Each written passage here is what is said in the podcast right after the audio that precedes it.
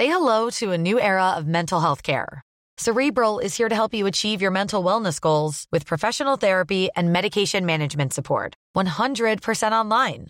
You'll experience the all new Cerebral Way, an innovative approach to mental wellness designed around you.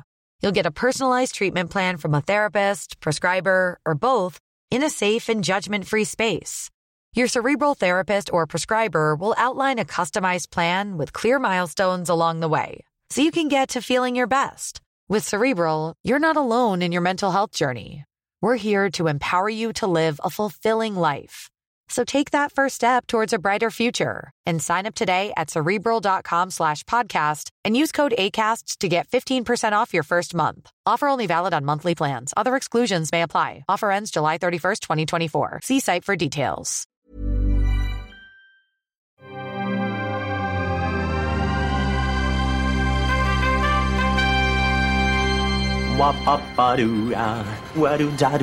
Steven, arrête s'il te plaît, j'ai jamais pu encadrer Michel Legrand. Salut Ciné, votre rendez-vous avec le cinéma, une nouvelle fois euh, réuni en public au Club de l'Étoile où on s'apprête à découvrir ou redécouvrir un classique oublié de l'animation des années 80, Brisby et le secret de Nîmes. Et évidemment, on va en causer avec mon camarade Rafik Djoumi. Salut Rafik. Salut Thomas. C'est nos ciné Extra Ball spécial Brisby et le secret de Nîmes et c'est parti. Tu fais un amalgame entre la coquetterie et la classe. Tu es fou. Enfin, si ça te plaît.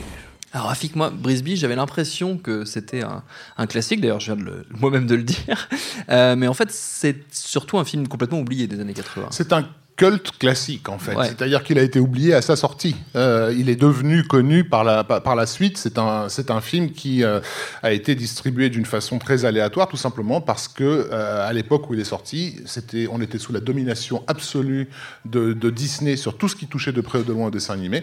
Et Brisby n'est pas un film, un film Disney. C'était une, une tentative de Oui. faire du Disney en dehors de, du studio. Évidemment, au niveau de la, du circuit de salle et de la promotion, euh, la MGM qui avait produit le film, ben, euh, je veux dire, ils n'étaient pas encore au fait de comment il fallait pro- promouvoir des choses comme ça. Euh, mais qu'est-ce qui s'est passé pour que ce film euh, existe justement en dehors de l'enceinte de Disney? Ce qui s'est passé, c'est que Don Bluth, son réalisateur et producteur, est quelqu'un qui, euh, euh, qui avait commencé très tôt chez Disney, puisqu'il Oui. était déjà sur la belle, la, la belle, pardon, la belle au bois dormant, donc Oui. on est dans, dans la fin, milieu des années 50. Fin quoi. des années 50, ouais. Donc c'est un, un vrai vétéran du studio Disney qui, au fil des décennies, notamment après la mort de Walt Disney lui-même, a commencé à voir décliner la, la- la- la qualité. Et, arrivé aux années 70, le studio Disney, on va dire, a connu des passes assez difficiles. C'est l'époque où de tous les films de Wolfgang Reitermann, euh, type... euh, euh, Bernard Bianca, Robin des Bois, tout ces- enfin, Oui. c'est toute cette série-là euh, où, où- où l'animation, on est vraiment loin de l'âge d'or, quoi. Euh, et, et les animateurs de, de- à l'époque, surtout ceux qui avaient qui débutaient chez, chez Disney avec des étoiles plein les yeux, souvent, voilà, repartaient un peu la, la- la mal plus basse, ouais. Et, et- et à la fin des années 70, il y a eu vraiment un, y a un film, un projet qui, je sais qu'il y a beaucoup de gens qui aiment beaucoup ce, ce dessin animé, des enfants encore aujourd'hui qui l'aiment beaucoup, mais qui a été une vraie catastrophe interne, euh, c'est Rox et Rookie. Oui. Euh, parce qu'à cette époque-là, beaucoup d'animateurs frustrés par leur travail euh, tentent de proposer de nouvelles idées et elles sont systématiquement soit dégagées, soit eux-mêmes sont dégagés. Euh, on a par exemple à cette époque-là un certain John Lasseter qui essaie de, de, de faire un test pour mélanger personnages animés et avec de l'image de synthèse. Il va se faire dégager. Euh, on a un certain Tim Burton qui fait euh, des courts-métrages en, en animation en volume. Pareil, ça ne va absolument pas intéresser. Et Don Bluth, avec ses collègues euh, Pomeroy et, Goldman, vont développer un, moyen métrage qui s'appelle Banjo, sur l'histoire d'un petit chat, avec l'espoir de retrouver un petit peu de la qualité de l'animation à l'ancienne. Et, le, le dirigeant de l'époque ne va même pas vouloir le regarder. Oui. Euh, les types, je crois qu'ils ont passé un an dessus, ils ont mis leur propre denier euh, dans, dans- dans la fabrication de ce projet. Le mec ne jette même pas un œil dessus. Donc les types, tu te dis, c'est mort, quoi. Oui. Si on veut faire quelque chose qui, qui- qui- qui nous ressemble, il faut qu'on le fasse autrement. Donc Don Bluth va partir avec neuf animateurs. Euh, qui sont pour la plupart déjà des des, Des cadors de- de voilà des cadors du, du- du genre. Euh, va regrouper je crois environ 160 animateurs un peu partout dans le milieu de la pub et tout ça et, euh, et lancer cette, cette production euh, qui est très chaotique hein, puisque euh, au départ je crois qu'ils sont carrément chez eux ils ont même pas de, de, de bureau officiel ouais. voilà. Et euh, mais bon ils ont quand même dé- débloqué un budget de, de 5 millions de dollars, qui peut paraître pour l'époque beaucoup, mais qui est à peu près la moitié de, de- de ce dont Disney bénéficie pour, un long métrage. Et eux ont quand même l'intention de faire 10 fois mieux. Euh, ce qui, euh, le, le- le bouquin dont est adapté le le film, c'est un bouquin qui date de 1971, qui avait déjà été proposé à Disney, qui avait été refusé. On est vraiment dans l'époque des refus hein, Oui. chez, chez Disney. J'ai cru comprendre. Euh, un bouquin euh, de George Bryan, George O'Brien qui s'appelait euh, Frisbee. Euh, et le secret de Nîmes. Euh, D'ailleurs, la, production du film va être engagée avec ce nom-là. Euh, et, et- et ça n'est que, que là, alors qu'ils sont en train de terminer le film, que dans les années 70, on a eu un jouet qui, va, qui, est, qui est arrivé sur le marché Qui est le avec frisbee. une marque dé- déposée Ouais. qui était le frisbee. Le gars se dit, on va peut-être avoir un souci avec ce nom de, de frisbee. Et, et comme ils n'ont absolument pas eu les, les droits de la, de la- de la boîte qui distribuait le frisbee, ils ont dû, en, en dernière minute, modifier les, les- les dialogues. Euh, et John Carradine, qui pouvait pas réenregistrer sa voix, ils ont carrément dû euh, le trafiquer au niveau Oui. du mix pour euh, modifier le, le- le F en, en B. Quoi. Euh, ce, ce- ce bouquin, il est... Alors bon, c'est évidemment un livre qui, euh, à l'époque, parle de, de- de quelque chose qui sensibilise le- une partie de la population américaine, qui est le traitement des animaux dans les laboratoires. Mais, mais ça n'est pas que ça.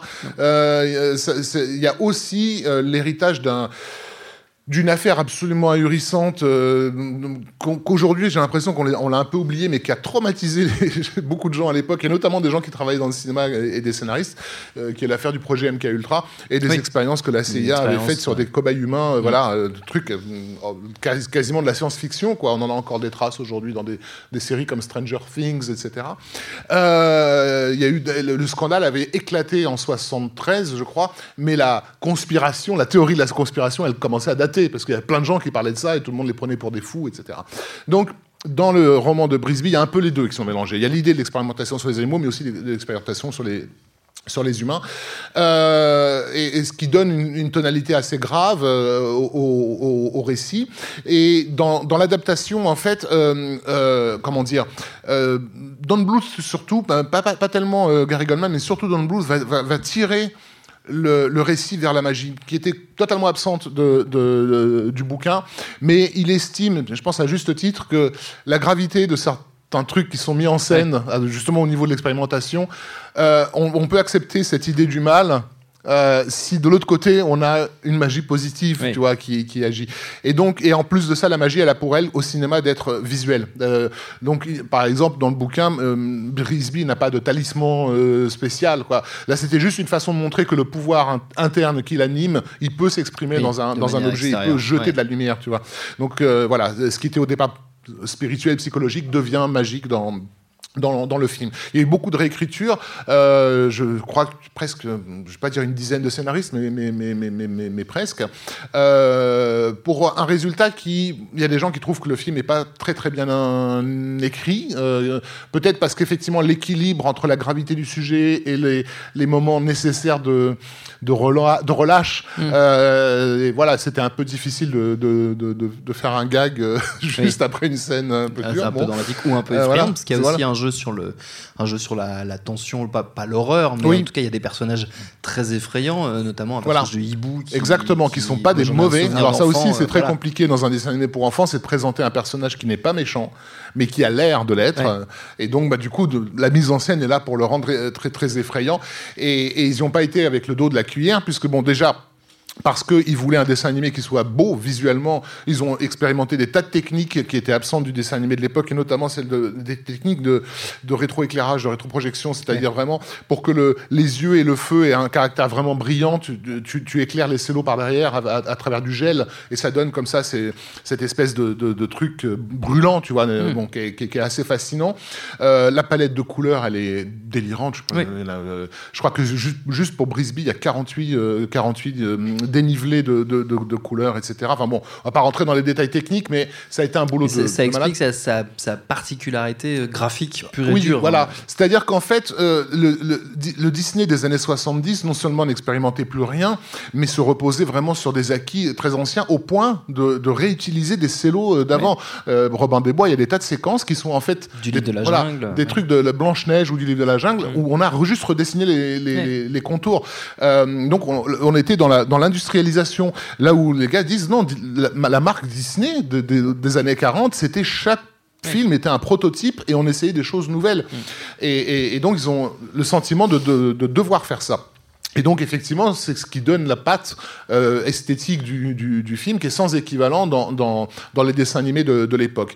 Mais la gravité du sujet aidant, et le fait que qu'ils approchent le truc sérieusement, va, va donner une, oui, effectivement une confluence de, qui, qui va faire de certaines scènes des scènes effectivement un peu horrifiques. Euh, donc, tu as parlé de la scène du hibou, il y a donc celle aussi qui nous fait rentrer dans le flashback euh, où on découvre ce que Nîmes était. Oui.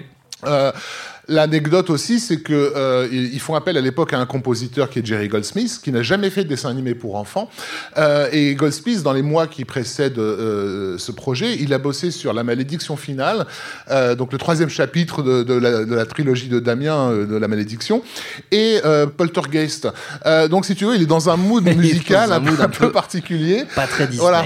Et lui, on lui montre un, un- hibou géant avec des yeux brillants. Ben, il fait ouais, ok, très bien. On, va, très bien. on va- on faire cet accord-là, tu vois. Et il fait son boulot, mais le résultat, c'est que bah, il est effectivement effrayant. Euh, donc, c'est- toujours intéressant parce que c'est, les dessins animés qui ont effrayé les gamins sont souvent deviennent souvent des trésors quand les gamins grandissent. Euh, tu vois, sur Internet aujourd'hui, Oui. les adultes qui parlent de Brisby ne parlent que ces deux, scènes- ces deux scènes-là Bah. parce qu'elles les ont fascinés. Regarde-moi. Voilà. Comment? Regarde-moi, je comme, comme dis, toi, comme voilà. Donc les enfants, si vous avez peur, à deux reprises dans le film, il y aura un moment où vous avez, vous avez- vous avez peur, vous aurez peur. C'est pas grave. Dites-vous que quand vous serez grand, vous, vous aurez une- la nostalgie de ce moment où vous avez eu peur. Euh, donc, pourrait faire des podcasts pour en parler. voilà. Et, et donc, euh, on se retrouve avec un, un film qui, qui est euh, dif- très difficile à vendre, et notamment, il n'y a pas le label Disney. Et vraiment, à l'époque, c'est difficile de, de se remettre dans le contexte de l'époque. Les parents ne font pas confiance. Oui. Euh, si c'est pas du Disney, c'est que c'est un truc qui a été fait chez les Chinois euh, en- dans, dans un- dans une cave, tu vois. Donc, Oui. ils vont même pas jeter, je- jeter un œil dessus. Et, et la MGM ne sait vraiment pas comment gérer ce truc. Donc le film va marchoter, mais, mais, mais c'est ce qui va vraiment faire sa carrière, c'est sa sortie vidéo où Oui. enfin il va arriver jusqu'aux enfants. Et c'est pas les, les parents ne seront plus un filtre, si tu veux, de, pour choisir le film. Et, et- et comme dans les années 80, la concurrence en vidéo, c'est, euh, je sais pas moi, Oliver et compagnie, et des trucs qui sont vraiment pas du niveau, bah, Brisby va très naturellement Oui. trouver son, son, son public. Mais bon, ça sera pas suffisant pour sauver l'entreprise de Don Bluth, euh, qui avait peut-être besoin d'un vrai succès pour, euh, pour, pour démarrer.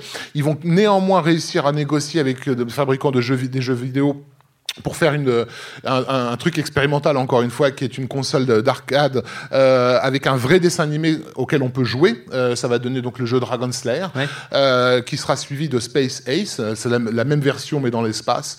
Mais, mais en 85, euh, ils vont quand même faire faillite. Ils, ils peuvent plus tenir. Et, et, et, et la structure va se reconstituer sous l'impulsion de Steven Spielberg, qui, en ayant vu, bien sûr, Brisby, et bon, bah, voilà, quoi. En plus, le film est sorti à quelques semaines de son E.T., tu vois, donc il pouvait pas passer à côté. Euh, il voit le, le- le talent incommensurable de, de cette, de cette équipe et, et- et c'est là où le projet euh, de Fievel et le Nouveau Fievel, Monde va se monter chez Amblin et ap- après euh, sera suivi par le Petit Dinosaure et la Vallée des. Merveilles. Et donc c'est vraiment ces deux dessins animés-là, Fievel et le Petit Dinosaure, qui vont asseoir le nom de Don Bluth dans l'esprit du public et aider Brisby parallèlement à exister en, en, en- en vidéo. Donc euh, voilà, aujourd'hui c'est devenu donc ce qu'on appelle un cult classique, c'est-à-dire que c'est pas un film ultra connu, mais c'est un film qui quand même continue d'exister régulièrement dans les foyers. Eh ben, il va exister aussi là tout de suite. Exactement. Moi, c'est pour moi la première fois que je le verrai en salle. Première fois en salle pour moi, pour moi aussi, euh, Rafik, et pour beaucoup de gens euh, dans le public. Et bah, merci Rafik. Merci infiniment. Merci et à merci au. Club de l'Étoile et au public pour l'accueil. Bien sûr, binge.audio pour retrouver toutes nos émissions. On vous dit à très vite. Je préfère partir plutôt que d'entendre ça, plutôt que d'être sourd. Binge.